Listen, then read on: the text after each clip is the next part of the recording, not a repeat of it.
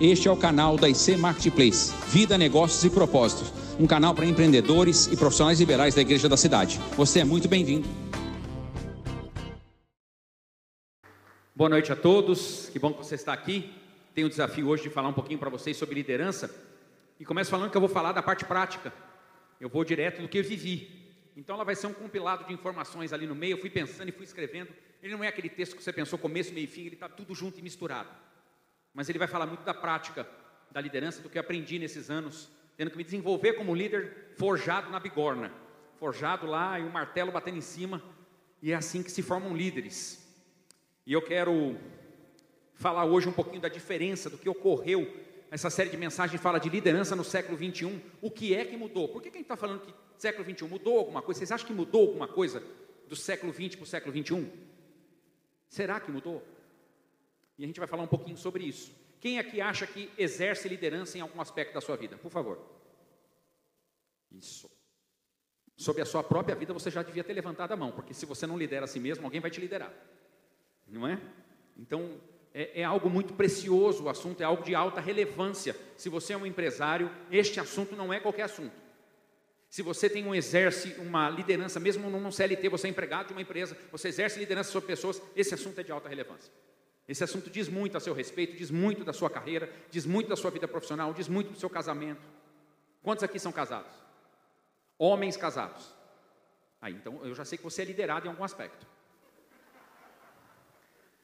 Você sabe que casamento é a união entre duas pessoas, onde uma das partes sempre tem razão, a outra é o marido. Quanto antes você entender isso, mais rápido você vai, você vai sofrer menos, gente. Não é? Mas isso é importante que a gente diga a você, de certa forma, todo mundo exerce liderança. E um anarquista não gosta muito de falar de líderes. O cara que tem aquele espírito anarquista, ele acha que não precisa. E eu gosto muito um escritor chamado Peter Drucker. Acho que muita gente já leu, era uma referência quando se falava em liderança no passado. E o Peter Drucker disse o seguinte: as únicas coisas que evoluem por vontade própria em uma organização são a desordem, o atrito e o mau desempenho. Você não precisa fazer esforço para a sua empresa ir mal, mas você tem que fazer um esforço sobrenatural para liderar e a sua empresa ir bem. É um esforço, é uma dedicação, é um empenho enorme. Porque para ir mal você não precisa fazer nada. É isso que ele está dizendo aqui. E quando você não exerce liderança, sua empresa vai mal, a culpa é sua. Se a sua empresa vai bem, a glória é de Deus. Mas se a sua empresa vai mal, está faltando gestão, está faltando liderança, está faltando você se empenhar. Eu, semana passada, fui visitar uma empresa, sem citar nomes, uma delas que eu visitei, e a pessoa começou a espiritualizar demais. Ela começou a falar: Não, aqui a gente tem um problema, eu acho que é demônio, eu acho que fizeram o trabalho, eu acho que é macumba. A pessoa não fazia uma tarefa, tinha mesmo. O capiroto estava lá na gestão. O gramunhão estava lá, a pessoa não faz qualquer tarefa administrativa que quer dar certo num país hostil ao empreendedorismo. Você está no Brasil, deixa eu avisar você, se você não descobriu ainda, bem-vindo ao Brasil. Carga tributária complexa, cenário complexo, CLT obsoleto, é muita coisa envolvida. Então, falar de liderança é falar de algo muito importante. Se você não faz nada, o Peter Drucker está dizendo aí, a desordem já está feita. A segunda lei da termodinâmica diz que todo corpo abandonado a si mesmo tende a se degenerar. Se você não fizer nada, vai degenerar, vai se degradar, vai acabar com tudo. É exatamente assim uma empresa. Ou você senta lá e lidera, ou você está fadado a quebrar. Mas o que é liderar? É chegar num cargo de chefia? Não necessariamente. Não necessariamente. A verdade é que apenas ser chefe, estar numa posição de chefia, não significa que você está exercendo liderança. Um conceito bem tradicional e habitual de liderança dizer que é fazer com que as pessoas alcancem resultado, mas isso necessariamente não é verdadeiro. Liderar não é fazer com que as pessoas alcancem resultado, liderar é fazer com que as pessoas queiram alcançar resultado, é enfiar propósito dentro delas. É colocar com elas com que elas queiram chegar lá. É muito distinto de simplesmente fazer, ó, não, essa é a meta do mês. O cara bate um mês, bate outro, daqui a pouco ele não vê mais sentido naquilo, desanima, perde o ânimo. Agora, quando aquilo vem de fórum íntimo, parte, parte com um propósito de dentro de mim, em direção àquilo que eu quero como objetivo, todo mundo vai bons líderes fazem com que a pessoa tenha a sua jornada dentro da empresa realizada, o seu propósito de vida realizado, alinhado ao propósito da empresa. Estão conseguindo me entender até aí? Se você tiver dúvida, não me pergunte. Mas esse conceito precisa ser atualizado, não é apenas fazer com que as pessoas alcancem metas, é, alcancem resultados, é fazer com que elas queiram estar lá. Isso é um, envolve muitas habilidades e isso é muito importante que se diga. Líder tem que ter essa capacidade. Deixa eu dizer a você, liderar é uma ação e não uma posição. Liderar não é um lugar para se ocupar, é um lugar para trabalhar. É um lugar para você agir, cooperar para que aquilo mude, seja afetado, influenciado, modificado pelas suas ações. Gerenciamos processos, mas a gente não consegue gerenciar pessoas. Deixa eu dizer você, essa coisa de gestão de pessoas, é muito difícil gerenciar a pessoa. A gente é muito cabeçudinho. A gente faz muito do nosso jeito. Então você lidera pessoas, você gerencia processos. Você faz gestão de processos, você faz análise, faz um Kaizen para melhorar o processo. Você pode fazer várias coisas. Mas pessoas precisam ser lideradas para que não vire uma desordem dentro da sua empresa. O Abraham Lincoln uma vez disse que a maior habilidade de um líder é desenvolver habilidades extraordinárias em pessoas comuns. Vou repetir, eu não botei aí não, mas eu acho brilhante quando ele diz isso.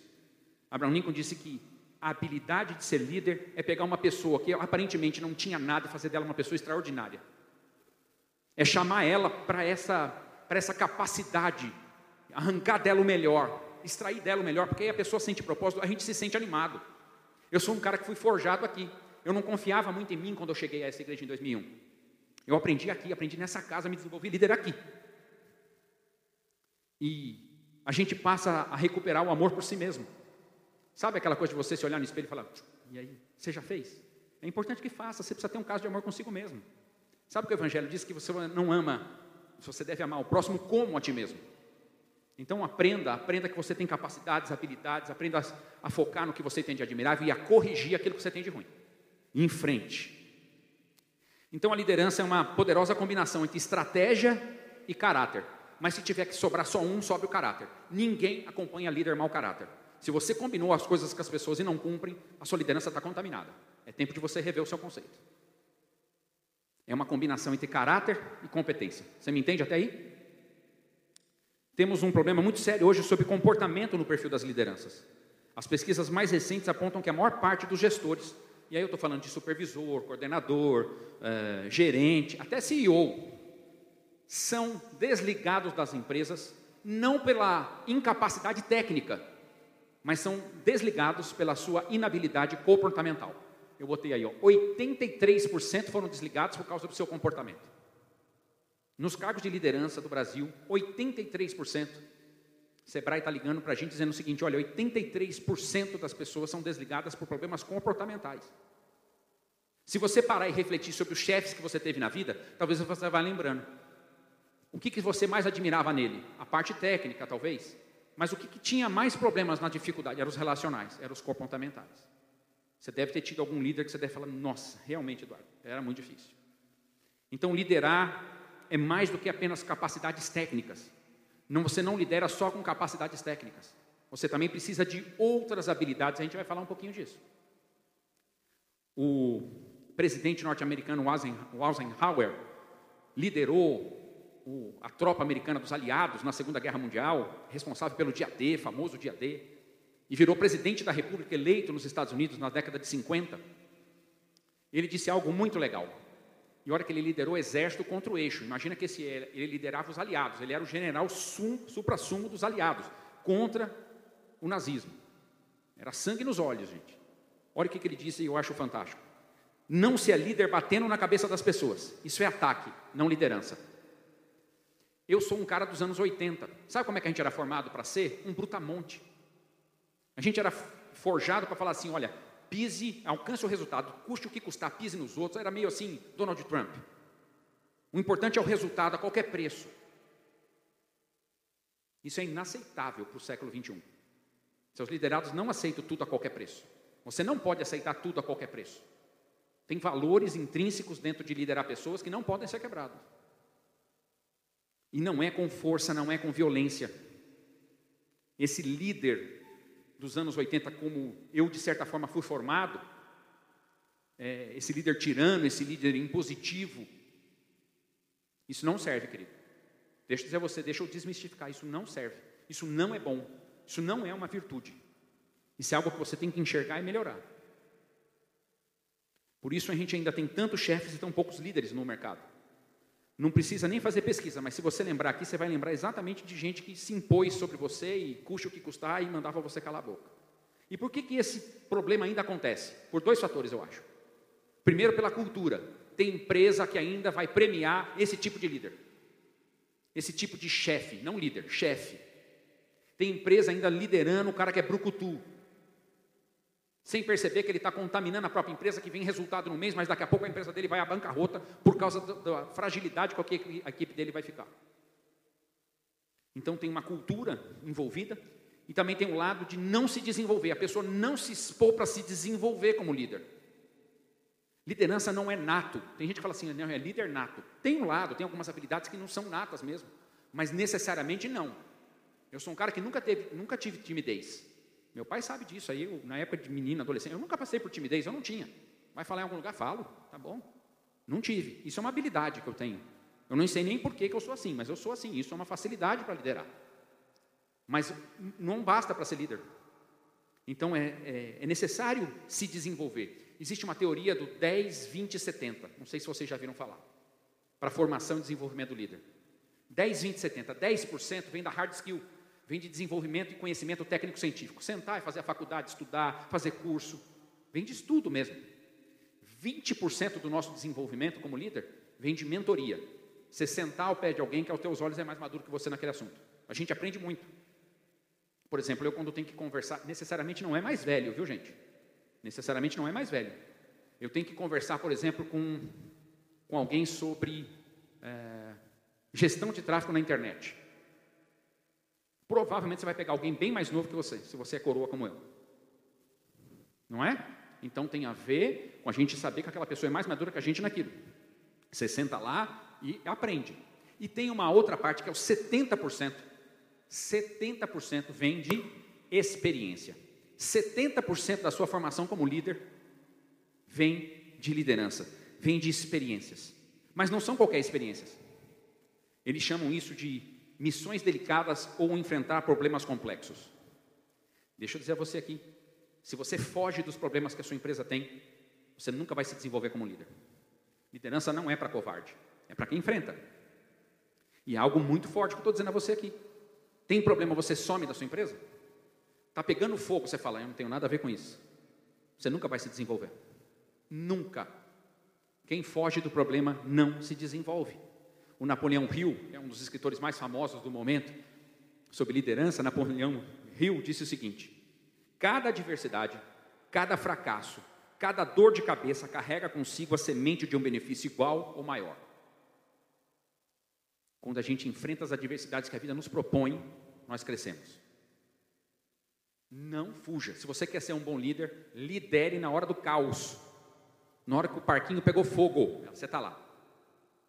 Não foge, não tira o corpo fora. Estão me entendendo?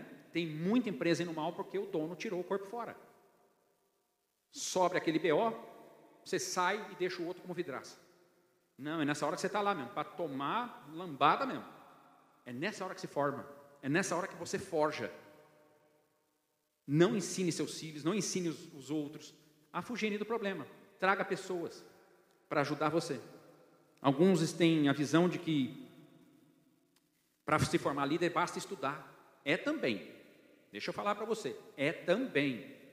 É também. Mas não basta. Estudar é um passo importante, mas se você se esconde quando a coisa ferve na sua empresa, não adiantou nada. Seu estudo é, é insípido, é, é, sem sabor, é, insonso, não tem sentido. Mares calmos não fazem bons marinheiros, diz um ditado popular. É quando a água está agitada, quando o teu barco está parecendo que vai a pico. Ali você vai ver grandes líderes, grandes capitões. Grandes capitães. O pilar da educação formal é muito importante, mas a pessoa tem que ir além disso. Por exemplo, se você quer desenvolver uma habilidade de globalização, você trabalha numa empresa que já tem um setor internacional, tudo mais, você quer desenvolver uma, uma habilidade. Gente, você tem que se expor. Lógico que você vai ter que se qualificar, vai ter que falar inglês, vai ter que ter uma fluência em inglês para essa globalização. Mas não basta estudar, você tem que ir. Aparece uma, uma reunião que você ainda não está na sua esfera, mas você pede para participar, você fala com o teu líder imediato, você fala assim, então você vai ter uma reunião, quero ir. Não, mas é coisa, não, deixa eu ir. Participe, se envolva, se exponha. É aí que a gente aprende. É aí que a gente se desenvolve. Participando de reuniões, participando das coisas. Não adianta você fazer um curso de interculturalidade. Eu vou aprender um pouco sobre a cultura. É importante que você faça. Tem até um caso curioso, meu irmão, meu irmão é um cara fora da casinha. Gente, lá em casa foi assim, distribuiu inteligência de um lado e sobrou alguma coisa para nós. O rapaz é fora do comum, meu irmão, um cara fora do quadrado. E o, o Marcos foi numa, meu irmão foi numa, numa reunião com japoneses. Ele tem uma carreira fora do Brasil e foi numa reunião com japoneses. E olha como é importante estudar um pouco a cultura do outro. Chegou ao fim da reunião, começaram a distribuir cartão. Meu irmão chegou, foi lá. Começou a passar cartão para todo mundo, quase que jogou em cima do balcão o cartão. Cultura de brasileiro. E ele estava apresentando o trabalho da empresa dele para os japoneses. O japonês, quando foi dar o cartão para ele, cada um que ele passou fazia assim. Ó. Uma reverência, entregando o cartão de visita dele para o meu irmão. E o meu irmão jogando o cartão para todo mundo. Está entendendo? É importante entender a cultura da onde você vai se inserir, da onde você está entrando. Isso tudo ajuda a gente a se desenvolver como líder, mas ele só sabe disso porque se expôs lá. A próxima vez que ele for no Japão, ele não vai fazer a mesma coisa. É se expondo. Não é se acovardando e admitindo que você está errado. Eu estou criando uma ponte de relação com outra cultura. Então é necessário passar por experiências. A grande questão que eu estou falando aqui é uma atitude de querer aprender. O verbo querer é algo de todo mundo que lidera. O líder quer alguma coisa, tem desejo, tem vontade, tem paixão, tem empenho, tem coragem. Isso não tem como escola nenhuma lhe ensinar. Isso não é ensinável. Isso é atitude, atitude de fé, atitude de coragem, atitude de amor pelo que faz, atitude de querer fazer a sua vida dar certo. A vida vai bater e vai bater muito, gente. Deixa eu dizer a vocês aqui, bate, bate grandão. Já apanhei na vida igual um cachorro. Mas eu fui forjado lá. Eu estou melhor do que eu era depois de tudo que tive que passar. E ali se expondo. Eu acabei de terminar, gente, meu terceiro mestrado. Fiz um mestrado. Fui fazer neurociência aplicada à educação. Tive que fazer uma transição de carreira, porque minha mulher ficou muito doente, infelizmente. Acabou que faleceu. E nesse caminho eu tive que aprender, porque eu, eu saí de uma vida profissional de odontologia para migrar para ser diretor escolar, infantil. Eu estava numa andragogia, dava aula para adulto, para marmanjo, de repente eu estou lá com uns cotoquinhos de gente. Bebê de quatro meses para estar tá lá na minha sala. Então eu tive que fazer um mestrado. Gente, eu aprendi mais nas minhas atitudes do que nas aulas. Acabava a aula, professor, alguém tem alguma dúvida? Eu sempre tinha. Gente, o professor falava, esse cara é muito maleta, esse é brasileiro, era um curso fora, então é só eu de brasileiro no curso. E aí, toda a aula, gente, eu perguntava até o extremo, porque as pessoas também gostam de partilhar suas experiências. Meu pai trabalhou a vida inteira com celulose e papel. Eu sento com ele para conversar, ele sabe tudo, ele gosta de falar, e gosta, as pessoas gostam de falar das suas coisas, e ali você aprende. Ali você aprende, aprende muito. É ser ensinável. Sabe quanto custava ficar com eles a mais lá no fim da aula? Nada. Mas me valeu mais do que o próprio curso. Mais do que o próprio curso. Então, é, ter a cultura de querer se desenvolver. Bom, outra abordagem que eu acho importante discorrer nessa noite é sobre como a gente vai transitando nessa cadeia hierárquica, como a gente vai caminhando. De repente você trabalha numa empresa, você tinha lá um cargo de engenheiro 1, aí você subiu um pouquinho, virou ali um, um gerente, um coordenador, você vai subindo. Quando você se torna líder pela primeira vez, você era vendedor, virou gerente, você era um analista financeiro e se transformou num coordenador financeiro. Então, aquela esfera de amizade que você tinha aqui, vai ter um choque de saber que agora você pode ter um cargo acima. E é preciso muita habilidade quando você sobe nos cargos. Muita. Às vezes a culpa é de quem subiu. Normalmente tem a parte de quem ficou. Mas às vezes precisa ter essa inteligência também. Aqueles amigos até semana passada eram um amigo seu de happy hour, de fazer churrasco no final de semana. E é difícil ele entender que esse cara agora pode ter alguma função de liderança sobre ele. É preciso muita habilidade, muita inteligência para poder transitar nesses caminhos. Então, no começo eles não seguem as orientações suas porque ainda não reconhecem como líder. E essa habilidade de trabalhar com eles para separar o pessoal do profissional é uma habilidade muito difícil, mas muito possível. E ela depende de uma coisa que chama inteligência emocional. Ela depende desse fator. Não é uma habilidade que você estuda. É de inteligência emocional. A inteligência emocional é muito ampla, mas eu quero citar aqui dois, dois fatores que eu acho muito importante se você é proprietário de um, de, uma, de um ambiente, se você é diretor, CEO, VP, é, gerente, se você exerce essa liderança, eu quero citar duas habilidades que eu acho fundamentais para quem está liderando nas inteligências emocionais. Eu quero falar de autocontrole e de empatia. Autocontrole e empatia. Quando você aprende a controlar as suas emoções, você as nomeia e aprende a controlá-las, você vai exercer uma excelente liderança. Líder destemperado não dá certo. Tem um cara que chegou aí na presidência da República, meu, o cara só dá coice, não vou citar o nome não. Mas ele não tem um preparo emocional, não, não, não em qualquer viés político aqui, mas ele bate muito, ele, ele, ele, não, ele se descontrola muito fácil, não é? Isso não é uma habilidade muito boa. Consegue entender o que eu estou falando aqui? É importante você aprender a se autocontrolar. Não importa o que a vida fez com você, importa o que você vai fazer com o que a vida fez com você, é como você vai reagir. Entre o estímulo e a resposta tem o seu direito de escolha. Aprenda a se controlar. Eu falo para todo mundo, eu sou pastor. O pessoal acha que aqui dentro corre versículo, mas corre sangue. Dia que eu quero pegar um pelo pescoço. Obrigado pelo seu silêncio. Eu celebro a recuperação na ira. Mas a gente quer. Quer ou não quer? Estou sozinho? Quer ou não quer? Quem aqui deseja pegar o pescoço de alguém quase todo dia? Obrigado, obrigado, gente. Eu adoro Ola. Não é? A gente tem lá. Mas é, eu tenho o direito de escolha do que eu vou fazer com isso quando eu vejo, eu percebo que meu coração está saindo já do compasso, para não dar resposta irada. Eu saio de perto, paro no cantinho, abaixo minha cabeça, oro, falo, Deus, me ajuda aqui. Me ajuda porque eu estou fora de mim. Eu passar na minha frente aqui, eu estou dando uma muqueta.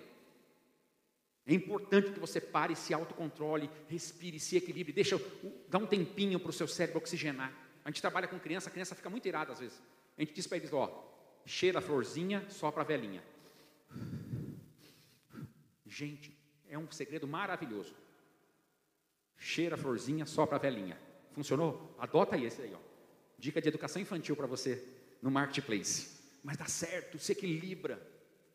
Dá tempo, deixa o oxigênio entrar no seu cérebro e outros hormônios agirem, porque senão a gente vai bater muito. Imagina o cara que é corintiano hoje, como é que não está? Querendo bater em todo mundo, só apanha o time dele, cara. Não é não, Fabão? Coisa linda, cara. Não permita que emoções, sentimentos negativos controlem a sua mente. O dano emocional não vem dos outros. Ele é concebido e desenvolvido dentro de nós. Assuma a responsabilidade. Assuma. Entenda o que é responsabilidade. Estica a sua mão para frente um pouquinho aí. Estica. Isso. Põe aqui de lado aperta. De quem é a culpa? Isso é autorresponsabilidade, isso é autocontrole, é falar não diante do prato. É uma luta para mim, gente. Mas está entendendo? É assumir responsabilidade. Autocontrole é algo que você tem que aprender para sua vida ser melhor. Um minuto de silêncio evita uma vida de arrependimento. Um minuto de silêncio evita um desemprego. Um minuto de silêncio evita jogar uma carreira fora. Então, controle. Você é um conjunto de crenças. E muitas dessas crenças são limitadoras. Às vezes a gente mente para a gente mesmo. Algumas coisas que a gente passou na vida diz assim: eu não tenho valor, não é possível, não tenho capacidade. A gente se acha, às vezes, o verme da mosca do cocô do cavalo do bandido. O último dos últimos dos seres humanos. Você tem capacidade, tenha coragem. O primeiro ato é querer. Quando você não sabe, aprende. Ser humano é. Platão disse que nós somos seres perfectíveis, seres ensináveis. A gente é ensinável, a gente aprende, isso é lindo. Pela graça de Deus, eu já não sou o mesmo miserável que eu era 20 anos atrás. E espero daqui 20 anos estar aqui de novo falando com vocês e já não ser o mesmo miserável que sou hoje. É processual, é desenvolvimento humano, isso é lindo. É gente. Quando não conseguir mudar suas emoções, lute para mudar sua atitude. E a sua atitude depois vai mudar suas emoções. Vou repetir. Quando você não conseguir mudar suas emoções, mude a sua atitude. Faça o que você sabe que é correto.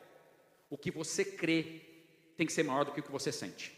Vou repetir de novo. O que você crê tem que ser maior do que você sente. Você não pode ser governado pelas suas emoções. Seu coração é enganoso, mente deslavadamente para você dia e noite. Líder não pode ser decidido tudo nas emoções. A emoção é um fator componente. Não estou mandando, isso não é humano, tirar todas as emoções. Não, estou falando no auge das emoções, não dá para tomar as decisões. Quando tiver que tomar decisão, faça pelo aquilo que você crê. O que eu sinto não pode ser maior do que aquilo que eu creio. Não esqueça disso. E empatia.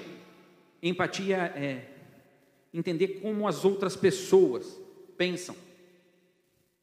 Não é o que acontece na prática. Sabe o que acontece? Se traduziu empatia de um jeito muito errado. Eu já vi gente dizer para mim que empatia é trate o outro como você gostaria de ser tratado. Isso não é, isso é narcisismo. De novo, você olhou para você. Eu tratar você como eu gostaria de ser tratado, eu olhei para mim de novo. Eu botei um espelho e falei, ó. Empatia é tratar o outro, não necessariamente até como ele gostaria de ser tratado, mas como deveria ser tratado. É enxergar o que você pode fazer para melhorar a vida do outro, se solidarizar e pensar pela cabeça do outro. Por exemplo, você tem um liderado que trabalha sob a sua liderança e ele é muito inseguro. Ele é um cara inseguro. Cabe a gente, de maneira empática, entender que esse cara está aprendendo ainda, que ele está inseguro. Cabe a gente, como líder, não chegar lá, por exemplo, eu sou um cara muito motivado por desafio. Você quer me ver, eu, eu me, me arranjo uma competição que eu adoro. Eu tenho lá uma franquia de café e tem um ranking de quem está melhor no Brasil, quem está pior. Gente, eu, eu, sou virado no giraia. Eu olho aquele negócio e falo, não, eu não. Isso aqui, isso aqui é o meu lugar, é o topo. Eu estou lá lutando para ser primeiro todo dia. Entende? Mas nem todo mundo é assim. Tem gente que se você chega para esse cara que está inseguro e lança um desafio para ele, você matou o cara. O cara vai ficar desesperado.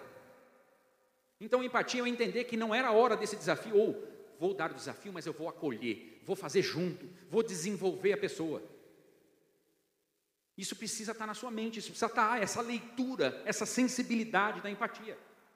Isso torna o seu ambiente corporativo extremamente eficaz. Tem muita gente que você demitiu porque você não teve chance de desenvolvê-la. Você já perdeu muito talento nisso. Escuta o que eu estou dizendo, você já enterrou talento na sua empresa. Mandou embora, achou que não prestava. Depois a pessoa explode em outro lugar. Aqui era encostado, acho que aprendeu. Não foi, você não deu chance, não desenvolveu. Estão conseguindo me entender?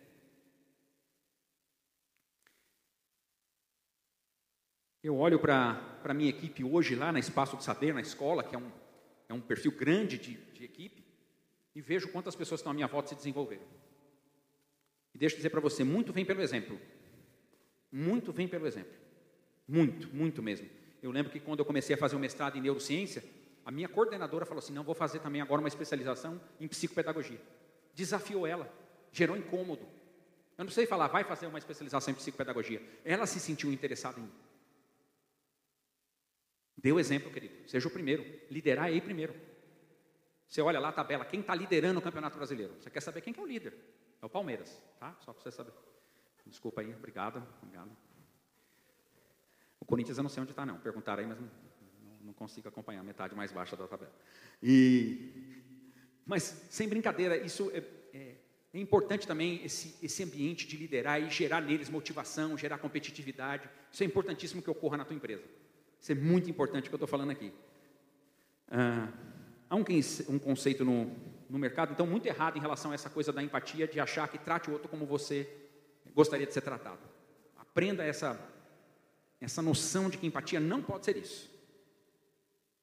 É, deixa eu ver que fechou aqui, gente. Outro assunto que eu queria falar com vocês, tem um ditado que eu, que eu acho muito legal, que diz assim, quer conhecer um vilão, dele um bastão. Quem já viu essa frase? Você quer conhecer um vilão, dele um bastão. Ou seja, tem gente que quando sobe na liderança, o cara que parecia legal pra caramba, que a hora que chega no cargo acima de você, só pisa. Fala, olha, o cara se, se transformou, não se transformou, ele se revelou. Aquilo já estava dentro dele. É que na esfera inferior ele não tinha autoridade para fazer o que faz. Então, esse, essa pessoa que sobe vira um tirano. Antes, na, na esfera inferior, ele não podia justamente porque não estava não tava podendo fazer mas agora ele tem voz ativa. Então, esse cara que sobe e começa a pisar, ele tem que saber que ele vai cair. É inaceitável. Se a gente morasse na Europa, na Europa o cara derruba cair em uma semana na cultura europeia. Ele não aceita esse cara tirando. O europeu não aceita essa coisa. Nos Estados Unidos aceita mais. No Brasil, então, o cara aqui é oprimido no trabalho, se deixar. Não é? As relações trabalhistas no Brasil não são legais. Não são legais. A própria CLT força um pouco a isso. Mas, se você, por exemplo, lidera analistas, é um nível de liderança. Se você lidera coordenadores e gerentes, é outro nível de liderança. Se você lidera diretores, é outro nível. Se você é CEO de uma empresa, você tem um outro tipo. A pressão é cada vez que você for, maior é. Cada vez maior é.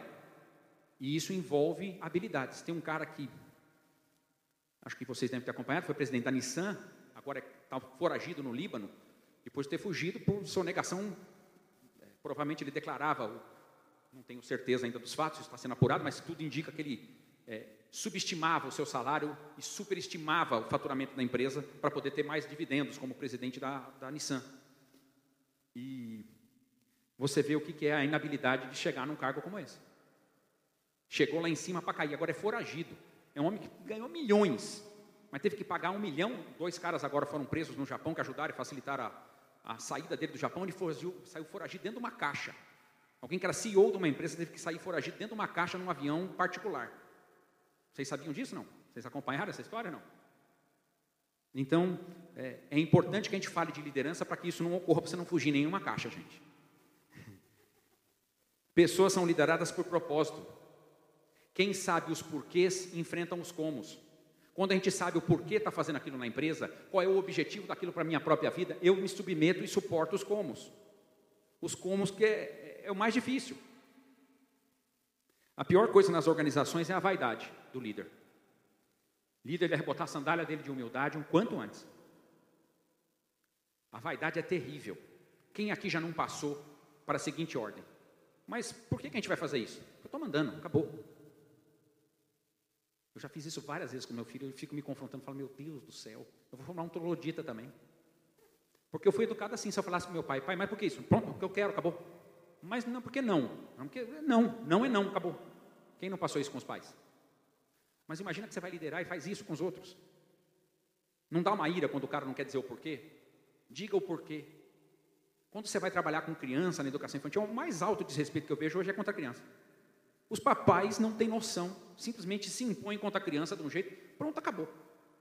Ele não quer diálogo. Gente, você está desenvolvendo um ser humano, abre diálogo. Você fala para a criança não berra, mas você berra o tempo todo para resolver as coisas com ele. Como é que você vai desenvolver esse ser humano? Que, que tipo de.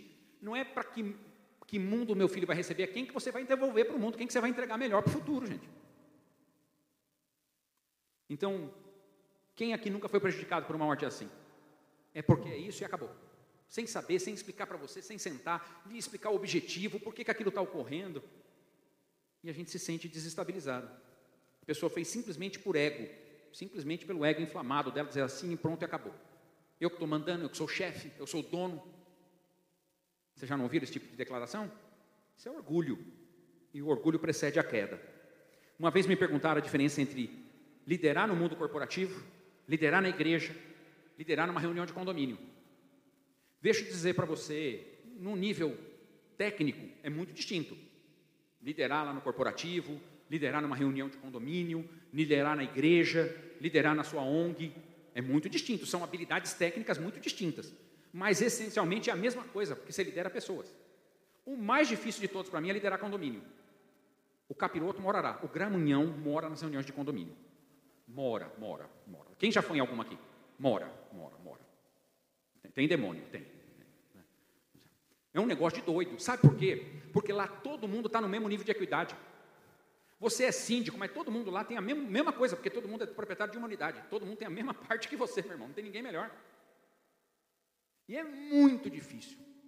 É muito difícil, porque cada um quer puxar para um lado. Um quer fazer decoração de Natal já em julho. Não é?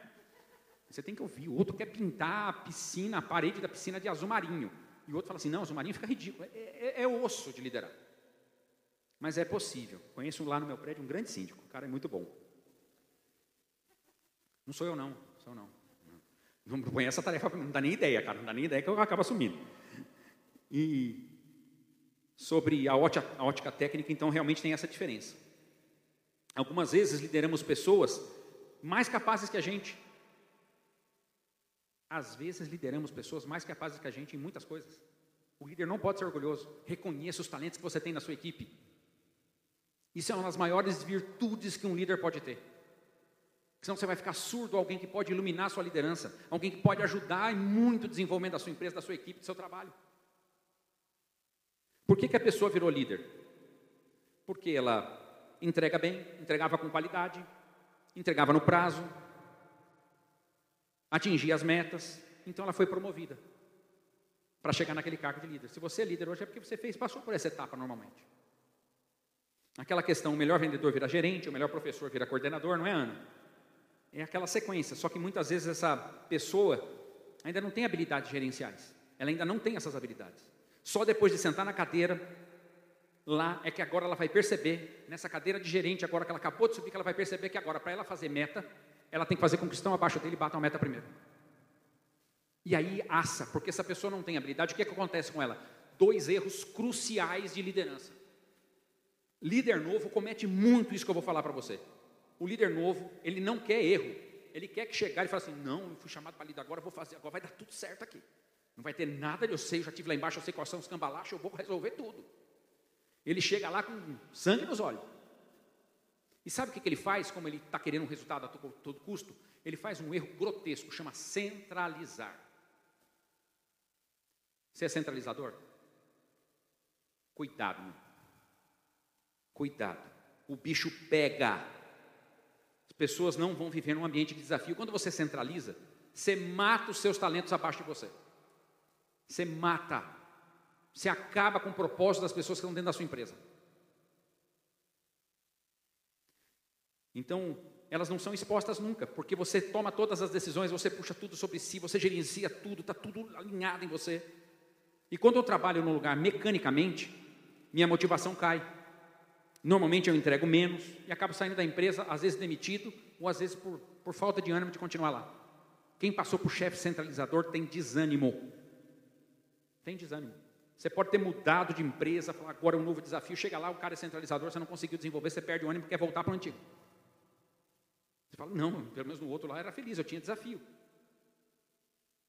Então essas pessoas não andam num ambiente de aprendizado e de significado para a sua própria propósito de vida. E com isso a empresa não retém talentos. O turnover da empresa é toda hora. Sua empresa troca a gente toda hora, toda hora, ninguém fica, ninguém fica, ninguém fica, ninguém fica. Você tem que avaliar duas políticas. Se você é centralizador, você paga muito mal. São duas coisas também. Tem um nego que quer pagar mal para cachorro. São duas coisas. Você fala, eu quero ganhar bem, mas você não quer que ninguém que trabalhe com você ganhe bem. É complicado. Você adota uma política para você e para os outros você adota outra. Não é? E também tem a coisa de você estar o tempo todo centralizando. Faltam 11 minutos, só isso? Vai estourar o tempo, gente. Deus é bom. E isso faz com que a rotatividade na sua empresa seja enorme, porque você centraliza tudo em você delegue autoridade e cobre responsabilidade. Vou dizer de novo: delegue autoridade e cobre responsabilidade. Olha o que, que o Greg Prochel disse: quando você delega tarefas, você cria seguidores. Quando você delega autoridade, você cria líderes. De, delegar tarefa, gente, é isso aqui. Você já está tudo pronto. Faz isso aqui para mim, isso, isso, isso. Você, você não delegou nada, você simplesmente deu uma tarefa. Delegar a autoridade é deixar com que a pessoa tome decisões, evolua e entregue para você o resultado, cobre responsabilidade do, do que ela vai entregar. Então, conseguindo entender a diferença? Você fala assim: não, eu delego. Delega, você só delega a tarefa. Tira a cópia disso aqui para mim. Isso não, isso não é delegar nada. Eu estou falando que a pessoa possa se desenvolver, você precisa delegar a autoridade. Decide sobre isso aqui, faz isso aqui, depois você me traz o retorno. Cobre responsabilidade. Você está gerenciando algo. Tem que ter o retorno para você, tem que ter o feedback de volta. A função da liderança é produzir mais líderes, não mais seguidores. Tem muita gente querendo criar seguidor, ser idolatrado como líder. Bons líderes formam outros líderes. E de fazer discípulos, e de fazer pequenos cristos, é fazer outro igual a mim, ou melhor do que eu.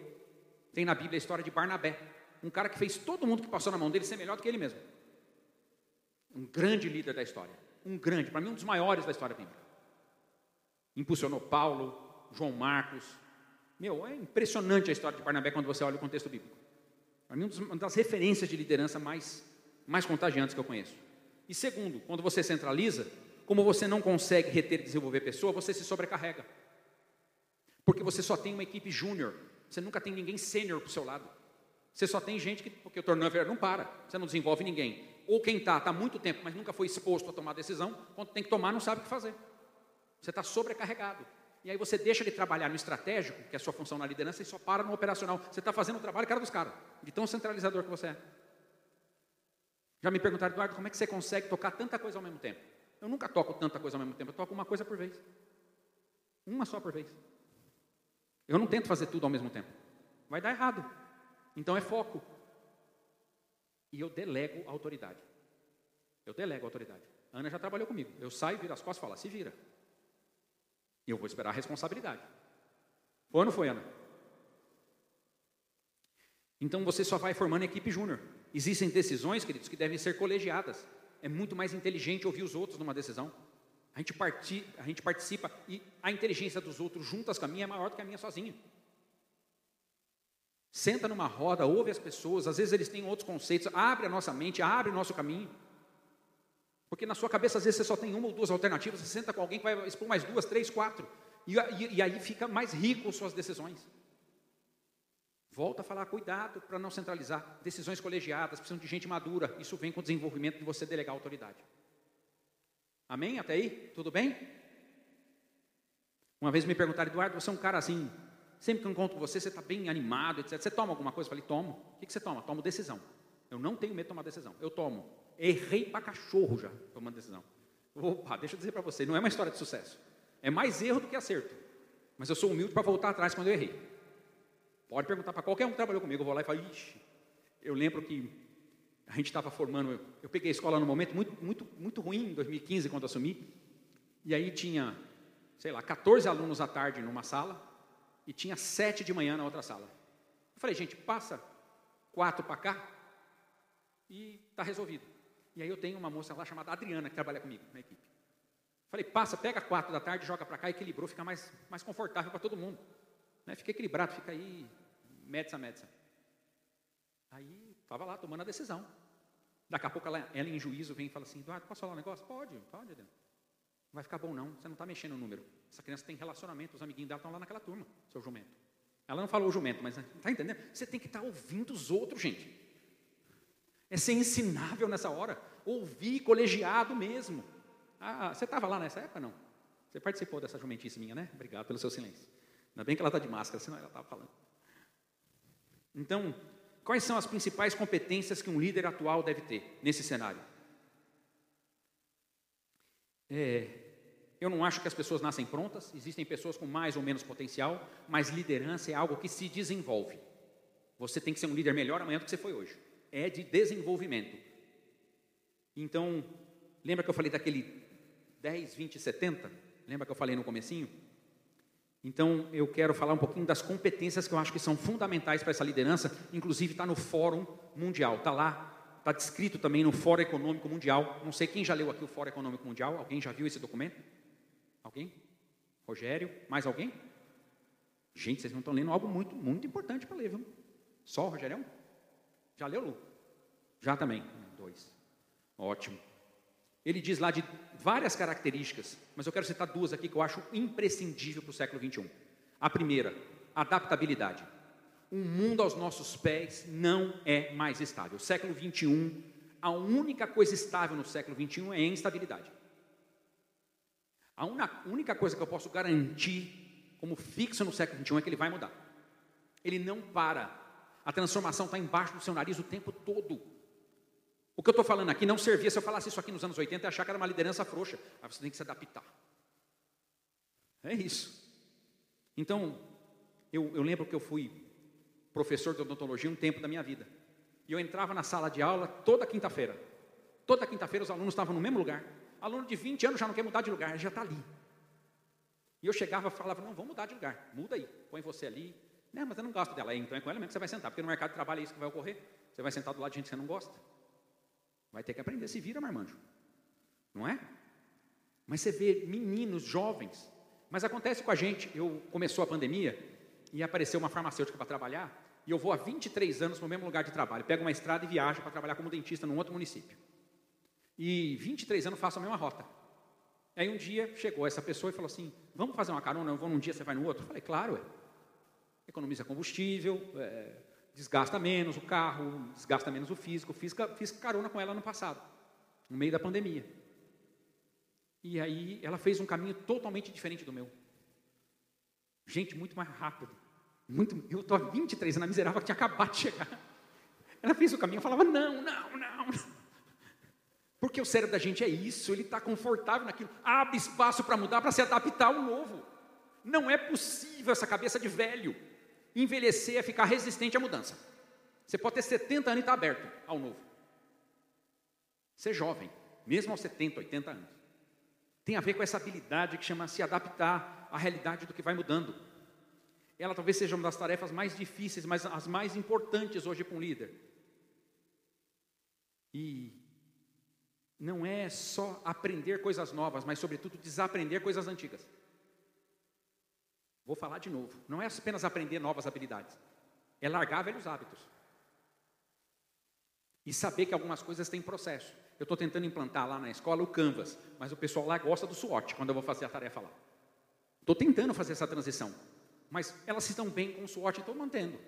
É algo que eu também trabalho num modelo confortável. Mas quando isso não entregar mais resultado, eu tenho que mudar. Não tenha medo de mudar, tenha medo de ficar parado. Água parada dá bicho. O século 21 é virado no giraia. Antes a gente fazia planejamento para uma empresa para 5, para 10 anos. Se você fizer um planejamento hoje para 5 anos, eu vou dizer para você, rasga logo. Em seis meses o mundo mudou. Em seis meses a coisa já não serve mais. O que você fez no passado não garante resultado para hoje. Nossa, mas eu fiz isso em 89, deu um resultado. Em 89, miserável? Meu Deus do céu. Tem nada que você possa fazer em 89 que vai dar certo hoje, não é o mesmo mundo. Eu fico perguntando quem é que divide as eras. Fala que a gente está na idade contemporânea, desde a Revolução Francesa. Eu falo, olha o que o mundo aconteceu. Será que eu estou na idade contemporânea ainda? Nem energia elétrica tinha. Agora tem isso aqui, tem internet, cara. Não sei se você descobriu um negócio novo que lançaram. O negócio é virado no giraia. Então, se adaptar às novidades, se adaptar às coisas novas que estão ocorrendo, como eu falei para você, a única constante do século 21 é que ele não é constante. Quando você pede para uma pessoa mudar, às vezes você pede errado também, você como líder. Porque quando você pede para ela mudar, às vezes você comunica o erro. Quando você quer que a coisa mude, deve comunicar, falar assim, olha, tem uma oportunidade da gente fazer isso de um modo diferente. Tem um jeito da gente fazer isso, de entregar isso de um outro jeito mais eficaz, mais leve, mais dinâmico. Essa deve ser a sua comunicação. Qual é o mal da gente? A gente chega lá para a pessoa e quer comunicar o erro. Está fazendo tudo errado. Gente, já criou resistência do outro lado. Então é uma habilidade também emocional. Pense um pouco nas micro-resistências que você tem no dia a dia. Pense, você aí já deve ter. Qualquer coisa que muda. Eu lembro que eu estava para sair com os meus filhos para almoçar e nós tínhamos combinado de que ia comer parmegiana.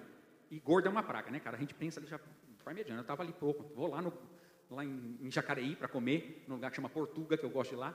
Aí eu fui lá, vamos, vamos. Chega no meio do almoço, minha filha e meu filho falam assim: Não, pai, a gente não quer ir lá, não, vamos comer japa. Eu falo, não, como é que você vai mudar a regra do jogo? Eu estou pensando desde ontem no Parmeira.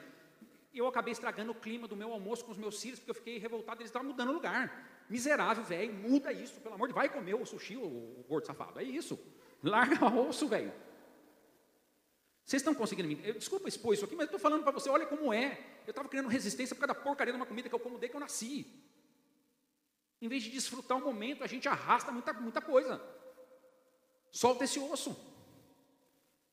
Entende o que eu estou falando aqui, gente? Então, sejam mais maleáveis. Não são mais fortes que vão sobreviver no século 21. São os que se adaptam mais rápido à mudança. Os que já enxergam o cenário futuro da mudança que vai ocorrer lá.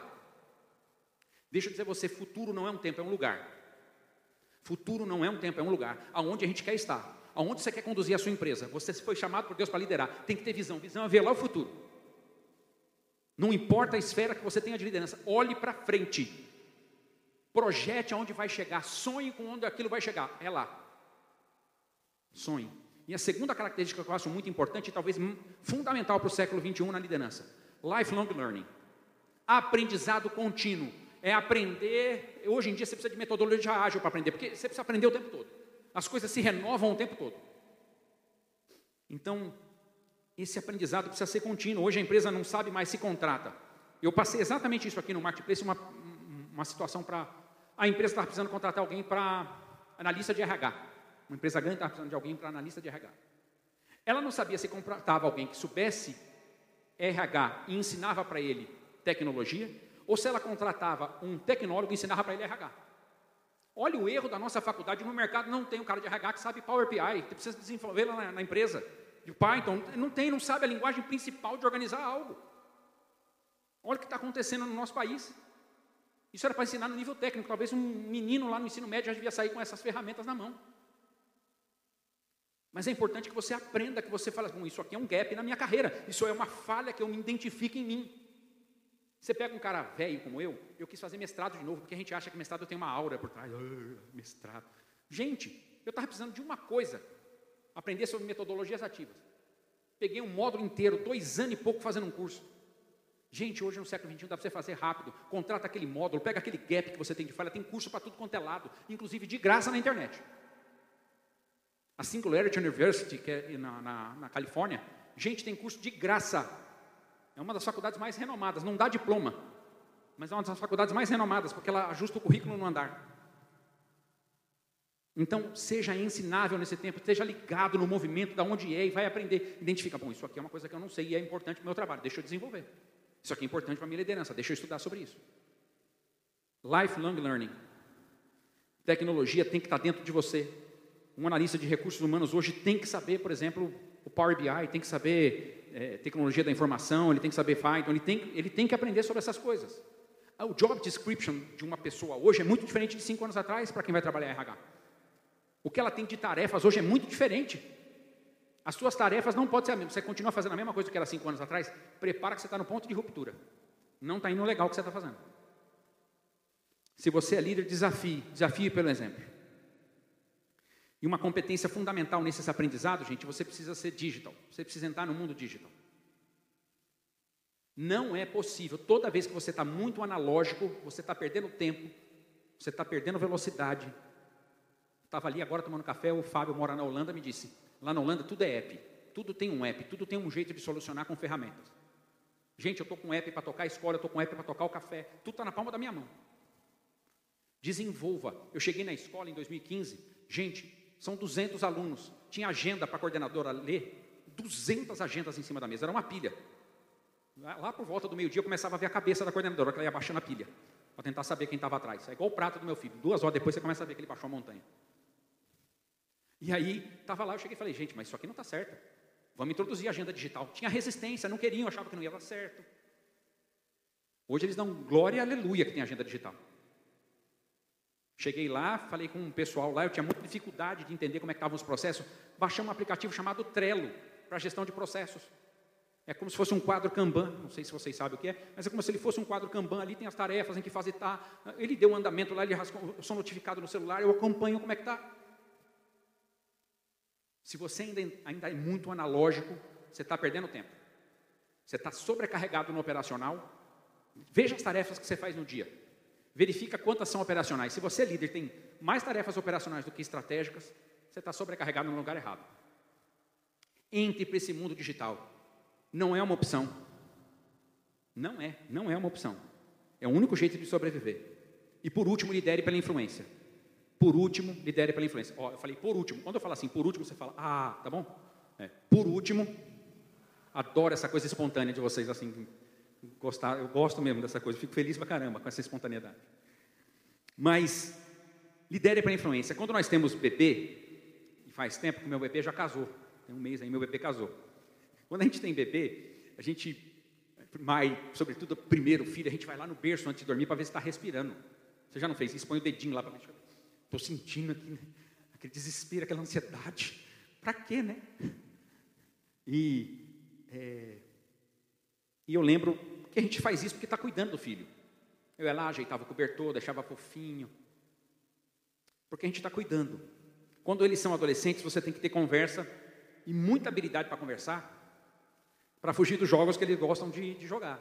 Eu às vezes sou bem, bem grosso com meu filho, bem, bem incisivo, bem, bem rude mesmo. Não tenho, não fico com mimimi com ele, não. Tem umas conversas que, que tem que ter. E, mas você tem que saber conversar com eles também num jogo de dialética, porque eles também precisam ser ouvidos. E também você tem adultos, e adulto você apenas aconselha. Minha filha agora já está casada, não dá para ficar gerenciando a vida dela. O que eu posso fazer é um aconselhamento, quando ela pedir ainda. Adulto é diferente. E eu estou transferindo isso para o mundo empresarial. Dentro da sua empresa você tem bebê, você tem adolescente, e você tem gente que já é madura. A habilidade de liderar está nisso, em saber quem que é o bebê que você precisa cuidar, que você precisa ajudar, ainda pegar nos primeiros passos, em pegar na mão para poder fazer junto, para desenvolver alguém seguro. Você tem um adolescente, que é um cara que já acha que sabe muito, esse é o mais difícil de trabalhar. Mas você precisa trabalhar com eles, eles trazem uma dinâmica, adolescente enche a casa da gente de energia. E na empresa é preciso ter esses adolescentes também que tiram a gente da nossa zona de conforto, exigem da gente a tarefa de liderança. E existem os adultos, que tomam decisões como você tomaria. Mas não se faz boas empresas apenas com adultos. É importante que a gente tenha esse entendimento também. Você tem que permitir que o ciclo se faça, o ciclo de vida orgânico de uma empresa. Tem que ter bebê, tem que ter adolescente, tem que ter adulto. E adulto velho. Provavelmente é você que é o líder. Você já está ficando velhinho. E por isso você está aqui ouvindo sobre liderança hoje. Para poder renovar a sua mente em relação a isso.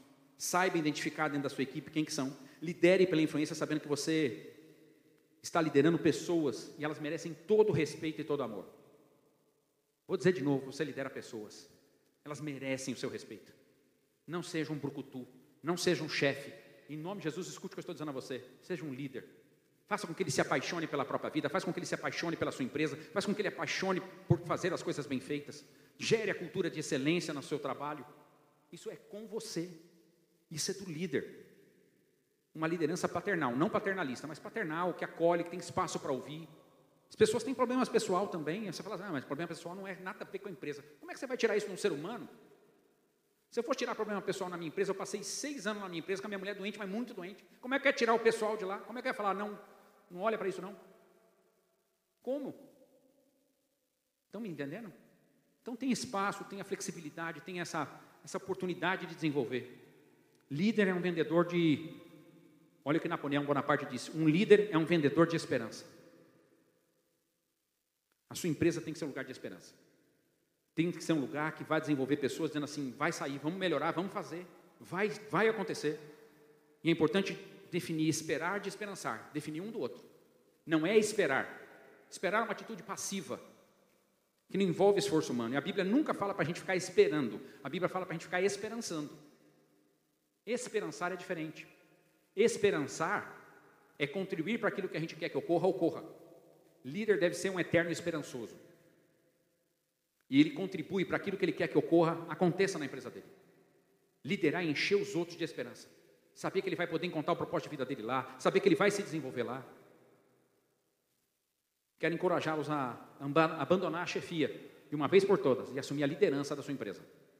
Assumir a liderança do negócio que Deus deu na sua mão. Assumir a liderança do cargo que você exerce hoje no seu trabalho. E quero encerrar lendo um versículo para vocês. O meu tablet aqui apagou. Tem aí o último versículo. Mas sejam fortes e não desanimem, pois o trabalho de vocês será recompensado. Sejam fortes. Escute o que estou dizendo a você. Liderar tem a ver com essa coragem de acordar com um desejo, com ânimo e vontade de fazer. Que em nome de Jesus essa palestra tenha abençoado mesmo a sua vida para a sua liderança. Você tenha, eu falei que ela era um compilado de experiências do que passei na vida. Eu ainda estou em desenvolvimento. Tem muito a aprender. Vim para cá e falar disso é um desafio. Porque eu ainda estou sendo forjado. E espero que você também fique nessa posição de ser forjado, valorizando pessoas. Deixa eu dizer a você de novo: liderar é valorizar gente. Você é responsável pelo aquilo que cativas. Uma obra dizia isso. Preciosa, o pequeno príncipe. Aquele patrão que acha, funcionário é tudo assim, só quer botar gente no pau, não presta. É exatamente isso que você vai ter. Deixa eu dizer você, é exatamente esse funcionário que você vai ter. Muda a chavinha. Muda esse conceito bobo. As pessoas também querem propósito de vida. Seja essa liderança inspiradora que empurra e impulsiona as pessoas a serem líderes, a serem intraempreendedores dentro da sua empresa. Gente com coração e com a mentalidade empreendedora dentro da sua empresa.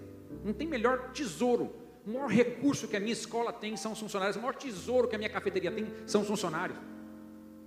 O maior tesouro que a minha empresa de palestras para metodologia tem, tem é, o, é o dono dela, sou eu. É a empresa única, sou eu. O maior tesouro sou eu, são, é gente. Se eu pudesse dar uma dica para você, valorize as pessoas.